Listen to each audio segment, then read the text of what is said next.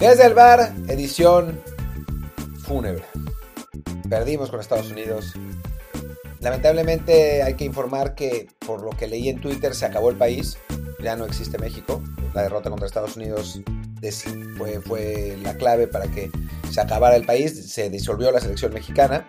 Es, es, dramático y desolador lo que pasó en una derrota en eliminatorias, algo que nunca había pasado en Estados Unidos.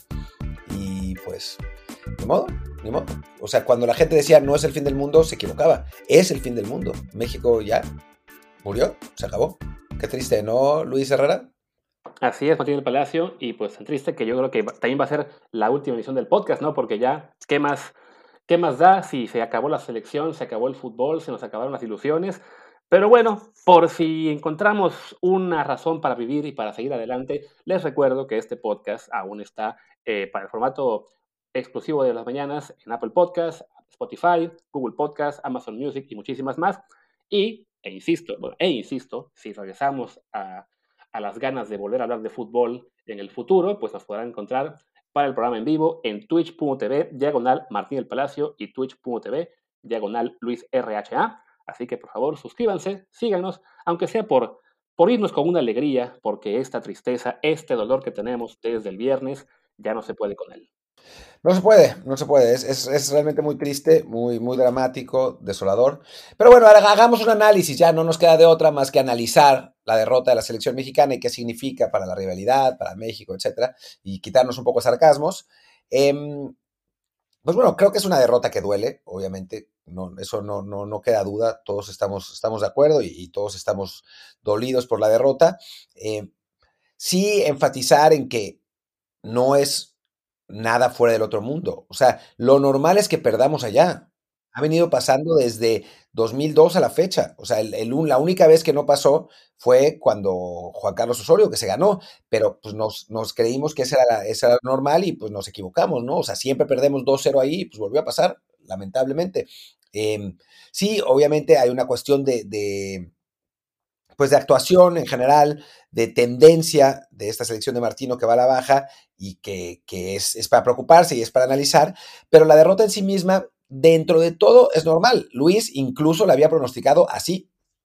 Exactamente, a eso que te iba a decir, ¿no? O sea, tan, tan es normal y tan había tendencia a la baja que, el, que hicimos el programa el jueves o viernes con el pronóstico, yo se los dije, ¿no? El mío perdemos 2 a 0, vaya, el marcador fue, la tiene un poco de Kawil y un poco porque es también ya la costumbre en, es, en esas visitas a Estados Unidos, pero oye, en una eliminatoria de, de, del Mundial es normal perder un juego o dos, sea en CONCACAF, sea en UEFA, sea en Colmebol, hasta los equipos más fuertes van a perder por ahí un partido, quizá dos, y México, bueno, si había un partido que México podía perder, era obviamente el de Estados Unidos en Estados Unidos, en el único juego que tienen cada cuatro años, en el cual ellos pueden elegir la sede, pueden elegir que sea con la menor cantidad de mexicanos posibles en el estadio, y bueno, nos ganaron. Más allá de que sea normal, sí se puede reconocer que fue una actuación muy pobre de la selección mexicana, que hay mucho que cuestionar y sobre todo que la tendencia es, es negativa y que más allá de que creo que esto no pone en peligro el pase al Mundial, sí hace regresar las dudas respecto a si, por ejemplo, el Martino es la persona adecuada para acabar este proceso. Que son dudas legítimas para mí, ¿eh? O sea, creo que cuando, cuando México ha jugado un partido de alta presión, no ha jugado bien. Eh, la única, si somos absolutamente sinceros, el único partido que México ha jugado bien de principio a fin, que ha, que ha entusiasmado, que, que, ha mostrado un funcionamiento eh, pues el funcionamiento correcto de principio a fin es el de Holanda en Ámsterdam. El resto. Sí, que además, Ajá. No, que, que además ese, ese era un partido amistoso, sin mucha presión, más bien con la motivación de estar jugando ante un rival europeo en Europa, digamos que una novedad, eh, bueno, no novedad, pero por lo menos sí una rareza para lo que es selección mexicana. Entonces ahí sí cambia todo lo que es presión por motivación. Regresamos a CONCACAF y nos encontramos con los fantasmas de siempre. Sí, que a final de cuentas, digo, tenemos la suerte de que la verdad es que los rivales de la zona son muy flojitos, o sea, no son muy buenos, y se ha podido ir ganando sin mayores preocupaciones, con algunos sobresaltos, ¿no? El de Jamaica, el de Canadá, eh, pero, pero la verdad es que México ha tenido una eliminatoria dentro de todo tranquila, más allá de esta derrota, pero sí, en cuanto a funcionamiento, en cuanto a decisiones, en cuanto a estilo de juego, en cuanto a atrevimiento, pues la verdad es que esta selección no entusiasma. Es una selección, pues que no, no, no, no transmite demasiado, ¿no? O sea, en parte ni para bien ni para mal, porque tampoco es que, o sea, la, selección de, Osorio daba unos bandazos insólitos, ¿no? O sea, tenía buenos resultados y después tenía resultados horribles. Eh, le ganamos a Uruguay, perdimos de goleada contra Chile en el mismo, el mismo torneo, empatamos con Portugal y perdimos con Alemania en el mismo torneo. Em, o sea, teníamos esas cosas con Osorio. Con Martino no, tenemos como un proceso constante de medianía. Sí, una medianía que en cuanto a resultados, no han sido tan malos, más allá de que efectivamente nos duele muchísimo perder contra Estados Unidos tres veces al mismo año, pero en cuanto a funcionamiento, sí, uno esperaría ver una mejoría, un, crecimiento gradual, una quizá renovación mayor en algunos puestos, y es todo lo contrario, ¿no? Vemos a Tatán Martino cada vez más anclado en el mismo sistema, en los mismos jugadores, en quizá dejar demasiado tiempo a algunos que ya mucha gente considera que no deben estar, algunos con cierta razón, otros francamente ya no se entiende. Eh, y vaya, es eso, ¿no? Las dudas revuelven. Sí hay que también recordar que México va a calificar al Mundial de todos modos. O sea, ya, ya tiene eh, bastante avanzado lo que es el tema de los puntos. O sea, no, más allá del, mal funcionamiento, se han sacado los resultados en casa, se van a seguir sacando también en casa en la segunda vuelta. No habrá gran eh, temor de quedar fuera y en parte por eso el Tata estará seguro hasta Qatar. Y ya hemos estado antes también en procesos en los que había muchísimas dudas, muchísimas quejas, muchísima histeria, y siempre que vamos llegando al Mundial, hacer una buena actuación y quedar fuera en el cuarto partido, que es lo que creo que seguramente pasará también el próximo año. Yo no estoy tan seguro que lleguemos al cuarto partido. O sea, creo que lo damos por sentado en México. Siempre hablamos de que es lo normal y digo, ha sido lo normal porque se han dado las circunstancias, pero yo no, no apostaría mi sueldo a que, a que México va a terminar el cuarto partido, menos con la selección que veo ahora, ¿no? O sea, incluso a los más acérrimos defensores de Martino les pregunto, eh, ¿ustedes creen, o bueno, les he preguntado, ¿ustedes creen que con Tata Martino México va a ser algo diferente? Y la respuesta en general es no. yo, lo veo, yo, lo veo como muy factible por el tema del sorteo y de que tenemos prácticamente garantizado ser bombo 2. Entonces, salvo la muy mala fortuna de que nos tocara un rival de Bombo 3 muy poderoso, eh, pues la realidad del fútbol hará que México tenga un partido muy sencillo en, la primera fase, un juego contra un equipo grande en el cual el equipo mexicano suele de algún modo crecerse, sea el técnico el que sea, y en todo caso a pelearse el segundo lugar contra ese rival del Bombo 3. Entonces, por eso aún creo que las perspectivas son avanzar al, a la siguiente ronda y quedar fuera ahí. Entonces, ahí sí ya nos estamos adelantando muchísimo, tendremos seguramente meses para discutirlo en el futuro. Volviendo a lo que es la eliminatoria, pues creo que es frustrante, es sobre todo frustrante porque uno piensa, ok, tenemos una base europea todavía, si bien veterana, eh, pues sólida con jugadores como Chucky, como Raúl, como Héctor, como Edson, eh, Araujo y algunos más, este, guardado, aunque ya esté él sí, digamos, en una etapa más, más atrás de su carrera, y además una base de la selección olímpica que, bueno, consiguió la medalla de bronce hace unos meses, que uno pensaría, tendría que ser un equipo, pues, que, que dé para ilusionarse más, y al contrario, ¿no? Uno dice, bueno, ¿qué pasa con esta selección que no, no carbura? Sí, no, la verdad es que, es que no, digo, en, en este, en este espacio Hemos hablado mucho del conservadurismo de Martino, hemos hablado mucho de, esa, de, que no nos entusiasma. Eh, Luis incluso pidió su cabeza el año pasado. Eh, ahora yo no me atrevo. ¿Cómo? Y aún la pido. yo no este me atrevo todavía a pedir su cabeza, pero sí creo que después del partido contra Canadá tiene que haber una reunión entre la gente de Comisión de Selecciones Nacionales, entre los dueños, si es necesario, para pedirle respuestas a Martino, ¿no? Porque a mí sí la verdad es que, o sea, el, el resultado me entristeció y todo, no estaba enojado hasta leer las declaraciones de Martino. O sea, las declaraciones de Martino me parecen absolutamente inaceptables. O sea, decir que no está preocupado por el resultado, o sea, cabrón, perdón, pero si tú estás dirigiendo a Argentina, pierdes tres veces con Brasil y dices en rueda de prensa, no estoy preocupado por el resultado, te matan. No te dejan salir de la rueda de prensa. Pero en México no. ¿No? En México se puede hacer lo que sea y él se siente con la, con la justificación de hacer lo que sea. Que no le preocupa lo de la defensa, o sea, perdón. O sea, yo puedo entender que, que diga esas cosas de dientes para afuera, que después por dentro piense otra cosa. Pero pues la verdad es que no ha hecho muchos cambios y cada vez que habla dice un despropósito. O sea, es increíble. O sea, lo ponen en rueda de prensa y cada vez que habla dice un despropósito. Sí, que creo que es parte de lo que nos ha hecho desilusionarnos más con él, ¿no? De que más allá de que juegue conservador o que tenga decisiones que de repente uno cuestione, bueno, eso puede pasar con, cualquier técnico, ¿no? O sea, siempre habrá jugadores a los que el público, la prensa eh, quiera ver en la lista y no estén, o ya no quiera ver en la lista y sigan jugando. Eh, siempre habrá eh, movimientos cuestionables. Eso es normal con cada técnico, porque bueno, cada cabeza es un mundo, ¿no? Pero sí, uno ve lo que hace Martino también en de lo que declara, de cómo dice, ah, sí, este, no hace falta que se vayan a Europa, cuando creo que ya es algo de casi, casi de conocimiento básico que los jugadores de mayor, de mejor nivel en el mundo están en Europa, los peces que más crecen están jugando sus jugadores en ligas importantes y, ah, no, no, está bien, que se queden en México. Eh, el hecho de cómo le dio básicamente el mismo peso a estar en la MLS que en la Liga MX, y cómo todo ese discurso pues va permeando, ¿no? Lo vemos como una parte de la prensa se está creyendo ya eso de que la MLS ya alcanzó la Liga MX, ¿no? O se están creyendo de que lo mejor es eh, que no se vayan a Europa los jugadores, sino que se queden en, casa hasta irse bien vendidos y solamente equipos top, ¿no? Y todo eso hace que una muy buena generación se pueda desperdiciar, pues quedándose en casa bien cómoda, jugando en Monterrey o Tigres, y no dando ese salto de calidad que otras selecciones, como en particular Estados Unidos y también por ahí va Canadá, sí van a dar. Sí, sí, es que realmente, realmente es así, ¿no? O sea, y se nota, se nota la diferencia. Ahora, también porque, y en otra de Tata Martino, pues claramente, y, y eso se advirtió, incluso pensando que no iba a jugar Romo, se advirtió aquí, nuestra media cancha, a comparación de la de ella, eran tortugas contra liebres. Y pasó. O sea, todavía en el primer tiempo, cuando la, la, condición física de los jugadores de México estaba más o menos, pues aguantamos. Pero en el segundo tiempo nos pasaron por encima físicamente. Y era algo que perfectamente se podía haber previsto, tanto que nosotros lo previmos, ¿no? O sea, no, no, es, que, no es que hayamos hecho nada muy especial, simplemente pues, nos dimos cuenta de lo, que, de lo que era evidente. Que Tata Martino no se ha dado cuenta de eso, francamente, pues sí preocupa, ¿no?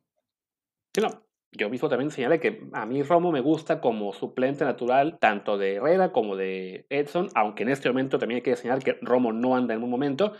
Eh, creo que Romo está pagando un poco lo que fue este verano de, preparación constante de Nations League, de Juegos Olímpicos, de no tener descanso y demás. Pero más allá de que esté él o no en un momento, sí, ponerlos a él y a Herrera juntos, pues le dejó un medio campo francamente eh, redundante, sin muchas ideas.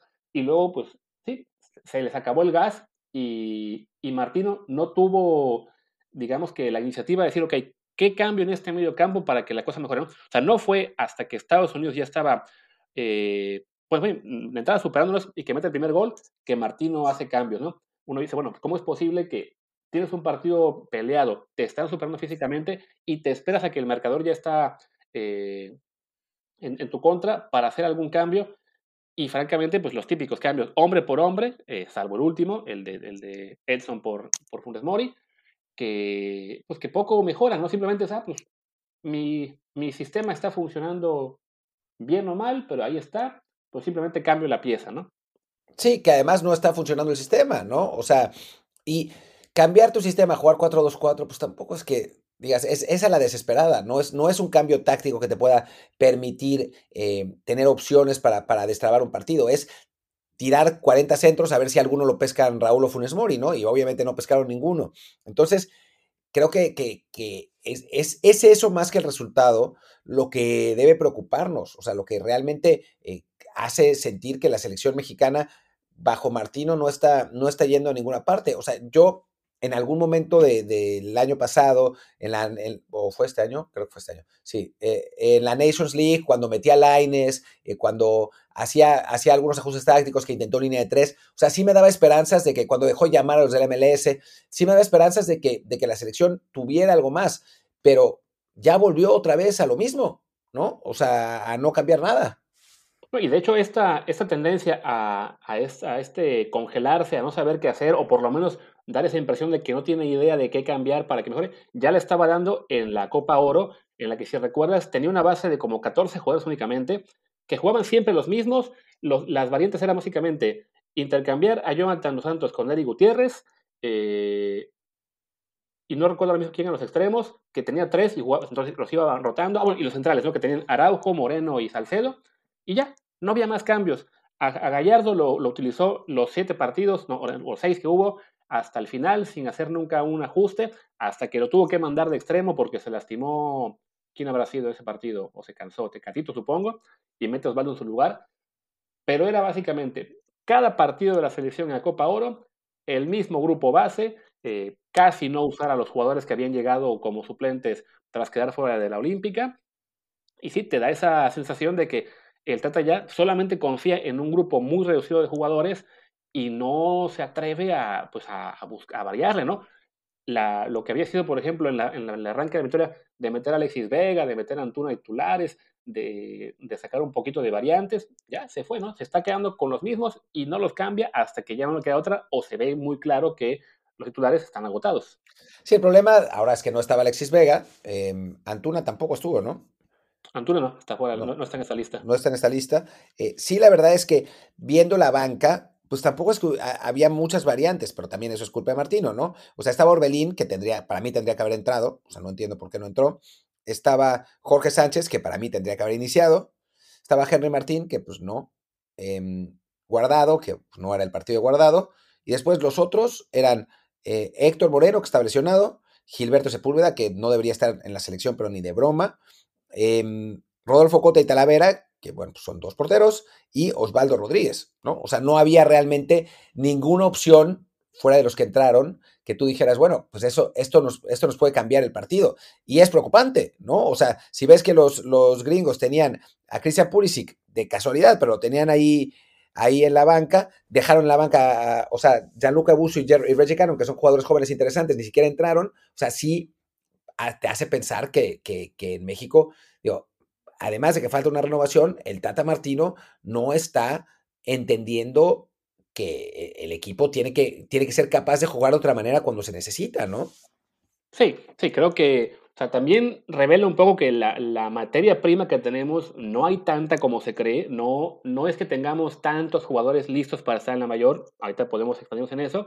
Pero sí, uno, uno ve este, este 11 y esta, como, esta, y esta banca y piensa, bueno, se pudo haber hecho un poquito más, ¿no? Creo que en particular, el caso de que, que Orbelín no entrara en todo el partido y que el cambio de Charlie por Romo fuera tan tarde, eh, ahí me, me, indica que sí, que estaba el Tata pues, congelado sin, sin querer moverle, pensando en que con los 11 que se inició se podía resolver el juego, ¿no? O sea, le, estaba básicamente él apostando al, al 0 a 0 y, y bien, gracias, ¿no? Eh, no sé si por decir, nos falta decir algo más del Tata o podemos empezar a hablar de los mexicanos hombre por hombre, también porque, bueno, algunos en particular ya han sido, digamos, protagonistas de las, de la polémica en redes sociales últimamente. Pues vayamos hombre por hombre, ¿no? Creo que no, no, está, no está de más.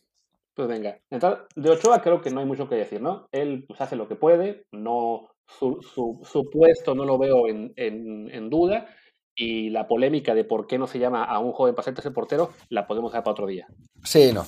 Pero ahora empezamos con la defensa, que ahí, ahí se pone lo divertido, ¿no? Pues creo que el Chaca Rodríguez, si no firmó su sentencia de despido esta vez, es que estamos todos locos, ¿no? O sea, me parece que, que así como contra Estados Unidos, que es un equipo rápido y dinámico, demostró que no puede, imagínense dentro de un año en el Mundial contra equipos de mayor nivel. O sea... Sí, de acuerdo. Ambos pensábamos que tenía que jugar Jorge Sánchez, que no es una opción segura ni mucho menos, pero por lo menos está, pues, está dando muestras de que parece poder eh, dar, dar, ese pasito adelante y, al menos ser mejor que, que el Chaca. Y, bueno, y el problema ahí, volvemos a que pues, la, falta de, opciones, ¿no? A mucha gente le encanta señalar a Kevin Álvarez, a Loroña y a otros jugadores más. Por los partidos en los que juegan bien en Liga MX, también tienen ellos partidos desastrosos. Entonces, pues sí, no, no es fácil encontrar todavía al, al jugador que es seguridad ahí, ¿no? Había quien mencionaba, por ejemplo, el tema de Julián Araujo, que creo que lo, vamos a ver por fin en una convocatoria en el molero de diciembre, eh, pero no, no, era un, no, era un, jugador para llamar a esta fecha que jugara, o sea, no, no, era sensato pensar en que se le fuera a integrar al equipo. Y también hay, quien ha mencionado a Layun, que anda bien ahora mismo en el torneo mexicano, ¿por qué no regresarlo? Sabemos por qué no, pero bueno, es un jugador a. Sí, o sea, digo, como viene la mano, no estaría mal, ¿no? O sea, ya que eh, hay, creo que se puede, o sea, tenemos jugadores que pueden eh, contribuir más de, los que, de lo que están o de lo que hace el Chaca, ¿no? Entonces, pues, si, si la Jun es ese, pues no estaría mal por lo menos intentar. Pero, Aunque por otro lado, si de por sí que el premio edad era, alto, pues lo subiría aún más, ¿no? Pero sí, es que es un puesto que está muy, muy débil, a tal grado que la Jun empieza a parecer una opción realista de aquí al próximo año. Sí, y sí, es, es, es realmente, digo, para preocuparse que ese sea el caso. Pero bueno, pasemos a los centrales. O sea, creo que el hecho de que, de que, o sea, no se, no se puede criticar demasiado al Tata Martino por lo de Cata Domínguez porque fue la última opción que quedó, ¿no? Sí, está suspendido Araujo, lesionado Montes, tocado Moreno, eh, vetado Salcedo, y ni siquiera recuerdo si está jugando bien o no con Tigres, y ya, y los que, los, los que siguen pues son los juveniles que quizá Angulo en el futuro tenga alguna chance, pero tampoco era un partido para de, eliminatoria para meterlo a él. Entonces, sí, la dupla que puso era lo que había. Eh, sí fue, digamos, ahí un poco de mala suerte de que tuviera la combinación de suspendidos y lesionados a, la vez tantos jugadores. Uno quiere pensar que más adelante esa, esa zona ya está un poco mejor guardada, con Johan y Montes perfilándose para tomar ese, ese puesto ya en definitiva muy pronto. Y bueno, Araujo y Moreno eh, uno quiere pensar que estarán ahí por experiencia y podrán contribuir. Sí, sí, sí. O sea, eventualmente creo que, que, o sea, yo creo que si bien Araujo y Moreno son, son veteranos y eso, hubieran podido jugar mejor que el Cata, porque siempre fueron mejores que el Cata, ¿no? O sea, que la, la realidad es que, pues, se, tocó que, jugara, que jugaran ellos, que, que jugara él em, por circunstancia por lo menos la actuación de Johan Vázquez fue, en su primer partido importante, fue aceptable, ¿no? O sea, un buen primer tiempo, un segundo tiempo quizá no tan bueno, pero, pero fue una actuación razonable que nos da a pensar que puede convertirse ya en un jugador constante en la central de la selección. Y todos estamos ambicionando ya desde hace unos meses que finalmente se haga el relevo en la central de y que jueguen eh, Vázquez y Montes, ¿no? O sea que, primero, que, que, que tengan la capacidad para hacerlo, o sea, que, que, nos den seguridad, y segundo, que el Tata Martino se atreva a, cambiarlos, ¿no? Sí, que creo que en este momento ya, por mera necesidad de que Araujo, Salcedo, bueno, sea Salcedo no está, Moreno, está, se, se la pasan ya sea tocados o jugando mal de repente que Araujo, creo que ya ese relevo está por consolidarse con, con Johan y Montes. Ya vimos a Montes jugar en la fecha anterior, ahora está tocando a Johan.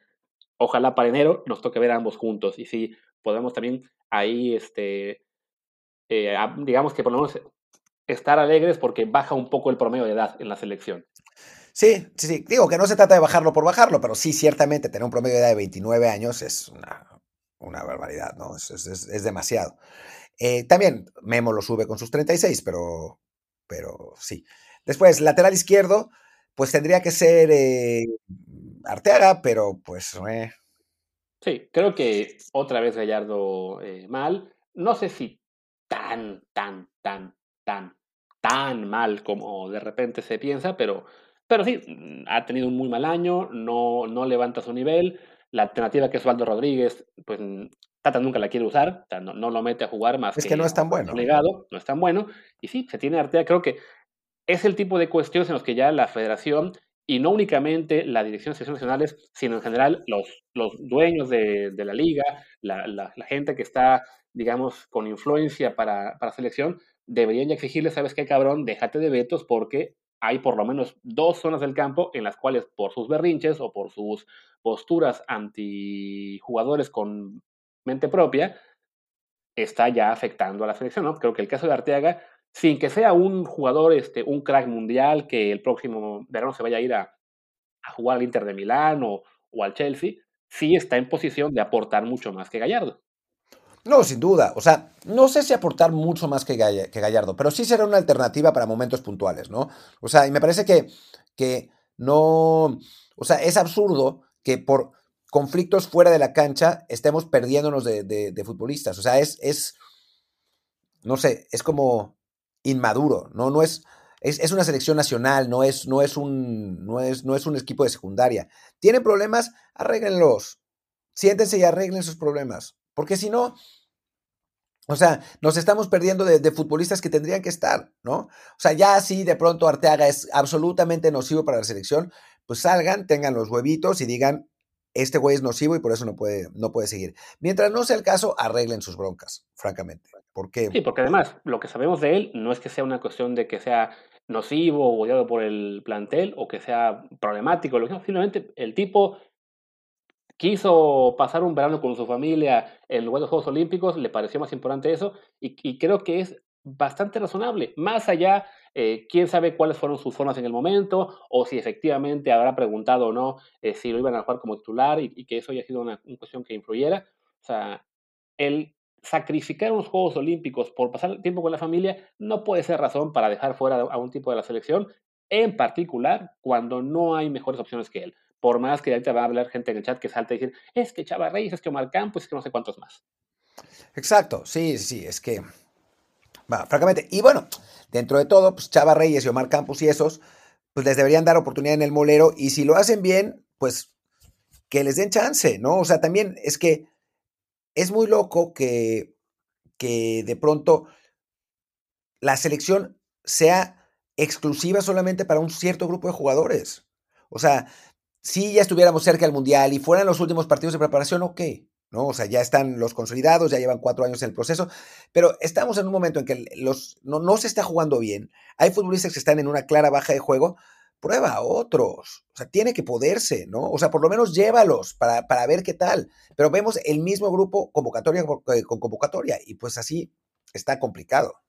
Que además, yo entiendo que no se llame a jugadores nuevos para formar parte del grupo de la eliminatoria, o sea, que, que puedan tener chance de jugar realista, como fue el caso del Chaco Jiménez o, de, o del Avión Ramírez, porque sí, no es fácil integrar a un jugador nuevo y, y ponerlo en la eliminatoria. El caso del Cata ha sido por necesidad imperiosa, pero en general todos los que están jugando son tipos que llevan ya en selección mayor o olímpica un par de años. Arteaga es de esos jugadores que sí ha estado ya en el, proceso, ¿no? O sea, que no es una novedad para el grupo, que ya se conoce con muchos de estos jugadores. Entonces, sí, no, no, es, no es sensato dejarlo fuera por esta cuestión extrafutbolística. Sí, no, absolutamente no. Pero bueno, pasemos a la, media cancha. Creo que Edson estuvo bien. O sea, no, no me parece que haya que, que, haya que, digo, que encontrarle ninguna alternativa. Es nuestro jugador más en forma, quizás en general. Así que, que me parece que Edson pues ahí está y ahí se va a quedar, ¿no? Sí, creo que él es incuestionable.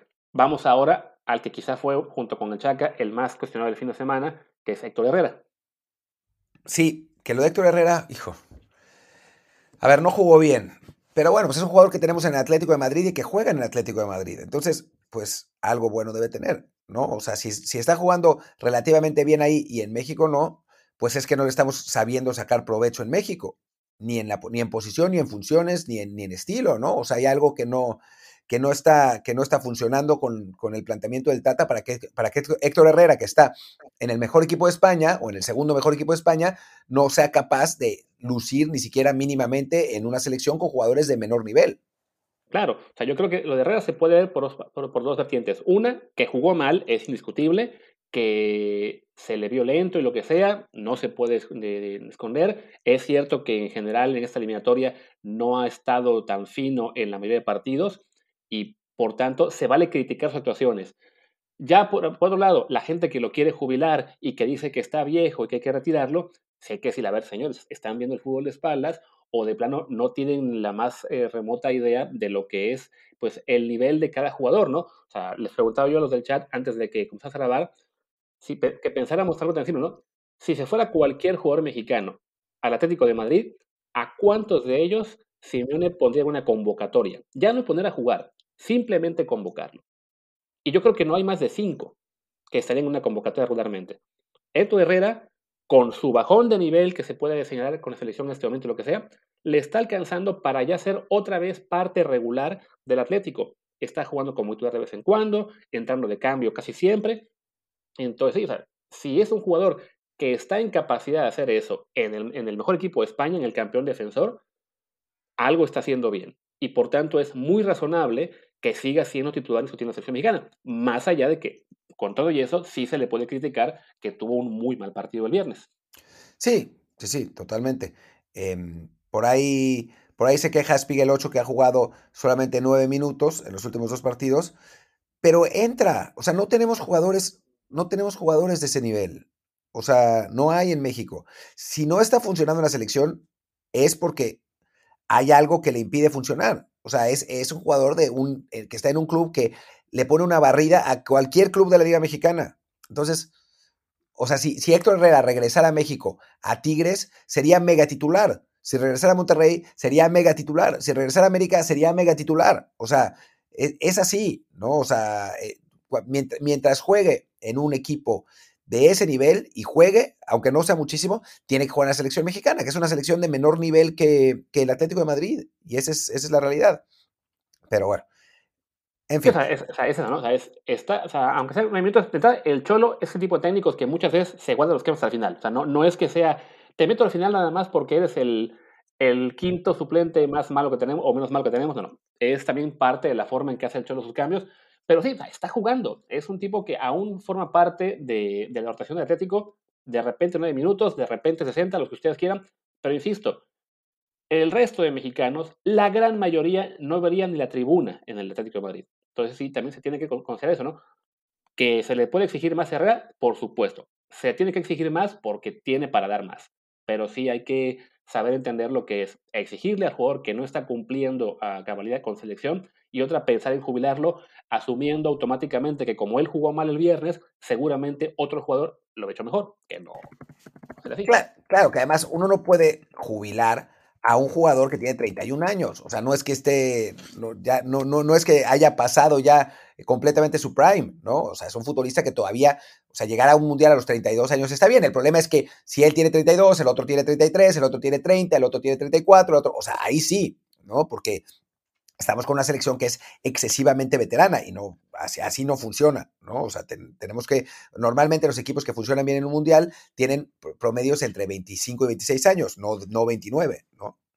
Sí, creo que lo de Herrera simplemente, bueno, eh, y preguntaban aquí en el chat que por qué se le ve tan pesado, también vean lo, lo, mamado que se puso, creo que ahí sí, eso le quitó velocidad en general. O sea, la acción física es un tipo ahora más fuerte, más musculoso, ha perdido velocidad, entonces, y eso nos puede llevar al, al siguiente puesto en la media cancha, pues creo que lo que más surge en las selección es encontrar ese tercer centrocampista que pueda darle ese balance al medio campo, ¿no? A ese jugador que, que compense lo que es la, quizá la actitud de, de Héctor, pues con mucho más dinámica, con mucho más movilidad, con más creatividad, lo que sea, porque esa pieza es la que no, hemos encontrado. O sea, no ha habido todavía alguien que, que se adueñe del puesto, ¿no? Puede ser Charlie, puede ser Córdoba, puede ser Guardado, puede ser Jonathan, puede ser Eric, puede ser Orbelín. Nadie en este momento tiene claro quién es ese tercer jugador que sea el ideal en el puesto. No puede ser Guardado. Ese particularmente no puede ser.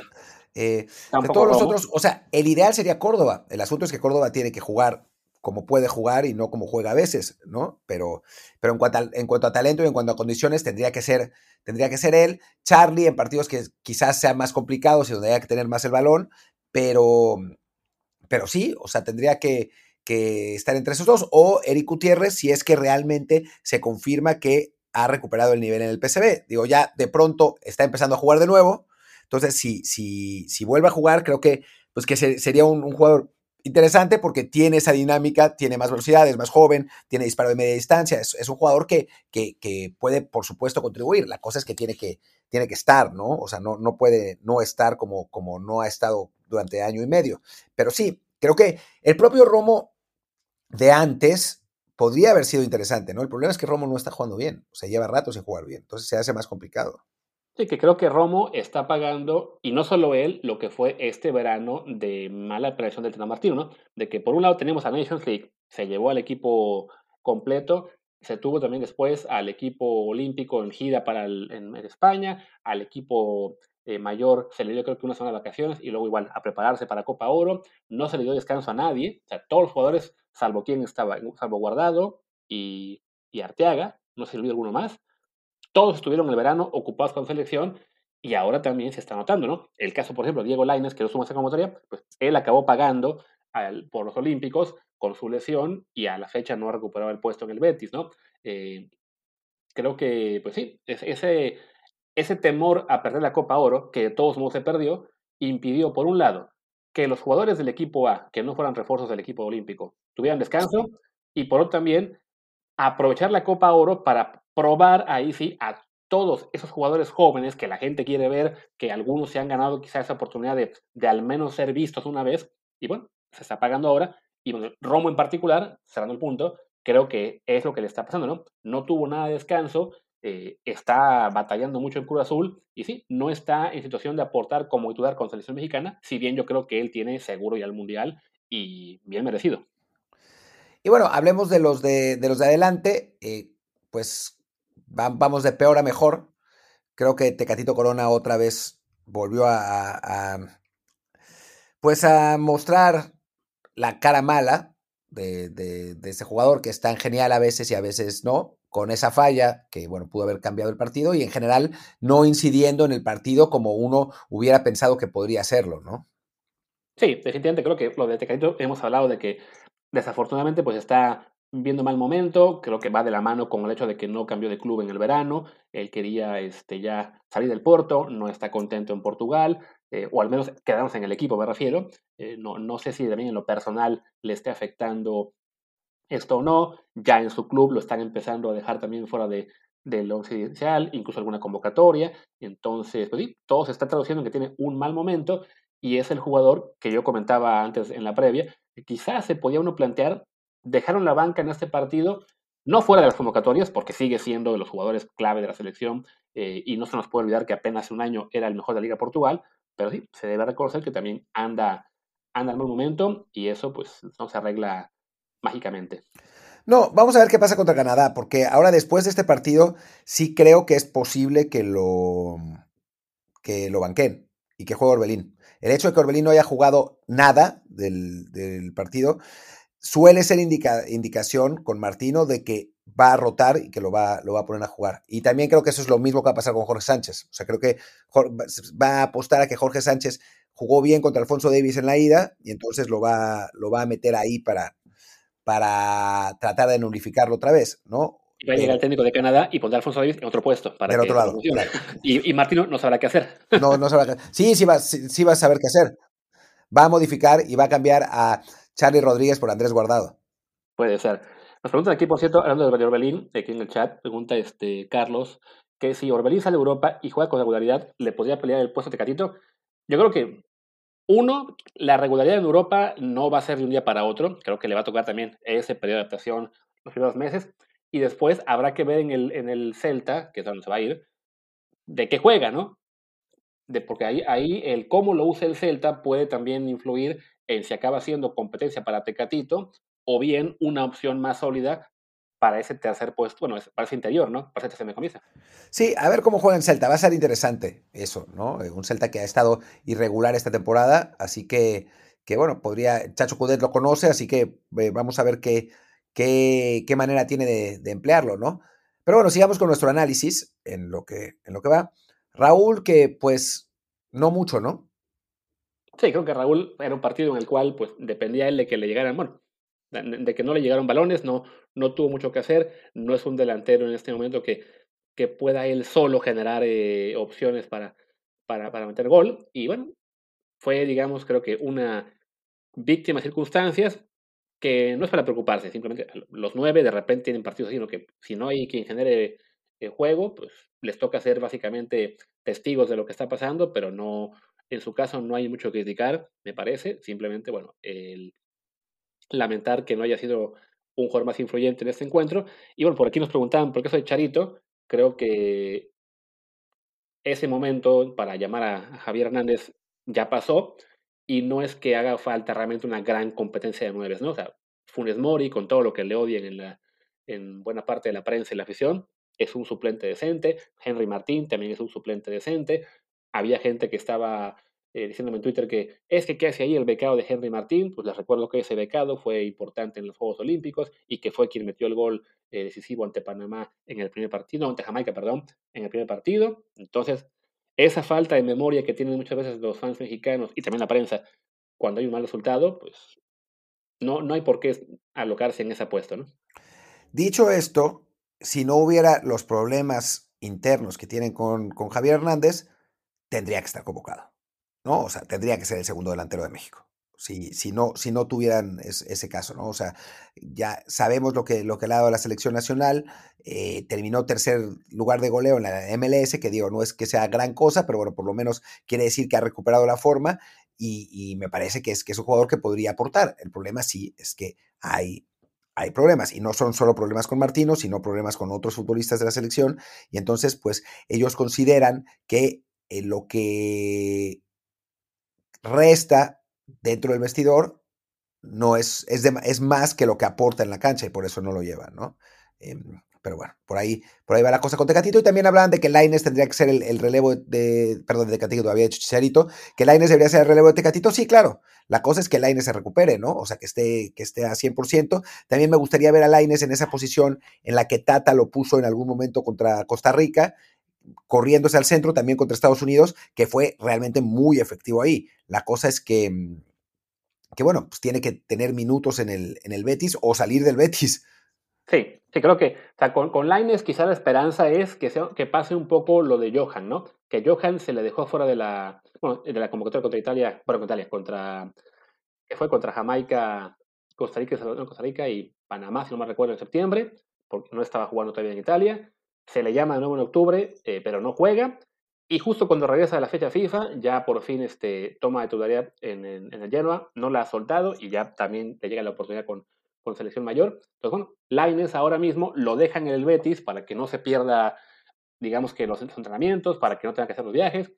Y la esperanza es que de aquí a enero, pues sí, recupere protagonismo, por fin empiece a jugar con regularidad, también que físicamente se ponga al 100%, porque sí, es, es un jugador que en cuanto tenga ya por fin esa regularidad, debería ser importante en selección, simplemente pues no, no alcanza a, a llegar a ese momento, ¿no? Ya sea porque empieza a jugar en el Betis bien y entonces lo llevan a selección y en el siguiente partido se va a tribuna, o empieza a jugar de nuevo y entonces le da COVID. Es, ha sido un, una tras otra que le impide eh, consolidarse, ¿no? Cerró bien la temporada, se fue a los Olímpicos, se lesionó y entonces tampoco puede jugar la temporada. Entonces, ya es dejado tranquilo, que se, que, se consiga el puesto en el Betis una vez más, o que lo vendan en enero donde sea, y ya pensar en él un poquito más a mediano plazo.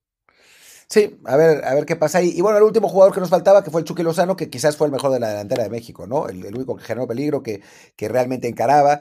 O sea, que, bueno, por lo menos demostró que el buen momento que pasa en el Napoli, que ya ha recuperado un poco de nivel, pues se refleja un poco en la selección, aunque tampoco terminó por ser tan determinante como nos hubiera gustado, ¿no? Sí, pero bueno, simplemente así nos muestra lo, importante que es tener a jugadores siendo regulares en Europa, siendo importantes en sus equipos. Y bueno, tan simple como que en este momento los más regulares y los que son eh, están jugando en mejores equipos, como son Edson y, Chucky, pues son a los que menos hay que reclamarle en un partido como este, ¿no? Si acaso, pues sí, nos, nos, faltan que se vayan más o que los que están ahorita mismo, pues consigan más regularidad, ¿no? Sea el caso de Laines, sea el caso de Eric Gutiérrez, que creo que sí es la gran esperanza del medio campo, sería que él ya por fin se consolide en el PSB en los próximos seis meses y, y, así pues también eso nos podría dar un poquito más de tranquilidad para el mediano plazo en la eliminatoria y el mundial. Sí, sin duda, ¿no? Y después pues ya en el análisis de, de, Tata Martino ya hicimos bastante, simplemente decir, futurear un poco qué podría pasar si pierde contra Canadá, ¿no? Cuando pierde contra Canadá, creo que habrá una historia total, creo que habrá, no, no, no creo que pierda contra Canadá, Tampoco estoy muy seguro de que se vaya a ganar tan sencillo como tú esperas. Eh, creo que un empate a uno otra vez es factible. Eh... Ah, que es cierto, este, este episodio funciona como, también como previa, lo había olvidado, que ya el juego es mañana martes. Entonces, este, creo que veremos por ahí los cambios que tú decías, ¿no? Veremos a Jorge Sánchez, veremos a, a Orbelín Pineda. Supongo que habrá por lo menos un cambio en el medio campo, eh, con, con Charlie o con Córdoba. Y creo que puede ser un empatito que dejará todo más o menos tranquilo, ¿no? Seguiremos segundos del eliminatorio. Si perdiéramos, pues será un diciembre muy tenso en selecciones, pero no creo que ponga en riesgo la, la provincia del Tata. Aunque debería. Debería, tío, debería. Aunque debería. O sea, si, si, si México pierde con Canadá, que digo, yo estoy menos optimista después de ver el partido contra Estados Unidos. Estaba más optimista. Me hubiera gustado más que el primer partido fuera con Canadá y el segundo con Estados Unidos. Pero si México pierde con Canadá, creo que debería haber una conversación seria sobre la, la posibilidad de echar a Tata Martino. Y si no da las respuestas correctas, que son hacer cambios y pensar en otras maneras, debería irse. O sea, porque todavía estamos a tiempo de, de tener un proceso razonable con un año eh, antes del Mundial. Pero si, de, dejamos pasar más tiempo, pues vamos a tener esta, esta misma basura, ¿no? Entonces, sí, tendría que, tendría que, que, que plantearse seriamente la continuidad de, Gerardo Martino en caso de que, de que México pierda con Canadá. Sí, yo creo que no, no va a ocurrir eso, o sea, aunque, aunque se pierda, no veo forma en que lo echen, desafortunadamente.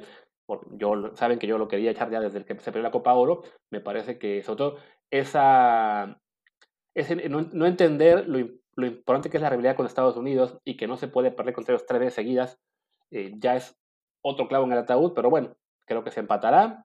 Ojalá se gane. Preguntaban aquí en el chat, este, lo pregunta Woody, Woody, ¿qué es mejor, perder, empatar o ganar? Siempre es mejor ganar. Siempre. Más allá, más allá de nuestro hartazo con el Tata, de que no nos convenza su proceso y lo que sea, queremos que gane. O sea, querer que pierda solamente para que, la típica de que es que hay que perder para tocar el fondo, no, eso es una tontería. O sea, porque bien podemos perder y el fondo aún estar a 5 metros de distancia. Entonces, ojalá se gane, yo creo que se empatará y pues nada, a esperar que algunos de los europeos mejoren su nivel, que, que se caben los vetos, que si alguien meta ahí, aunque sea un par de gritos en la federación, un, pues llámese, un Izarragorri, un Jesús Martínez, un Amori Vergara, el que quieran, que, que diga, saben que ya paren los vetos, déjense de tonterías con algunos jugadores, porque sí, en este momento la verdad es que no, no pinta esto muy ilusionante. No, no, para nada, para nada. Y pregunta Gas07 que si no lo echan por el contrato, porque en realidad creen en el, proceso, no creo que tenga que ver con el contrato. O sea, el contrato... O sea, ya, lo que le queda no es tanto, entonces no, no es como que le debas, que serán tres años de sueldo, ¿no? Le deberías un año de sueldo, no es tan, tan grave en el esquema de cómo están las cosas. Porque además, el que llegue en su lugar no va a dar tanto dinero del Sí, no. Y bueno, creo que con eso podemos cerrar el episodio. Eh, ¿Cuál es tu pronóstico todos con Canadá? ¿Empate? Creo que 1-1, como en el Azteca. Bueno, coincido esta vez. Creo que 1-1 también. Em, y, nada, cerramos el episodio, contestemos algunas preguntas y después vayámonos a cenar. Perfecto. Pues venga, este es el episodio. Por, cierto, este fue el episodio 300 de Líderes del Bar, así que para el siguiente quizás celebraremos con alguna dinámica de preguntas y respuestas lo que sea. Ahí los, veremos el, supongo será el jueves, aquí en Twitch. Y bueno, seguimos todos los días con el matutino, es decir, para Apple Podcast, Spotify y demás. Yo soy Luis Herrera, mi Twitter es arroba LuisRHA. Y yo soy Martín del Palacio, mi Twitter es arroba martindelp y el del podcast es desde el bar pod, desde el bar POD. Muchas gracias y nos vemos en el matutino de mañana y el jueves en el episodio completo. Chao, chao. out.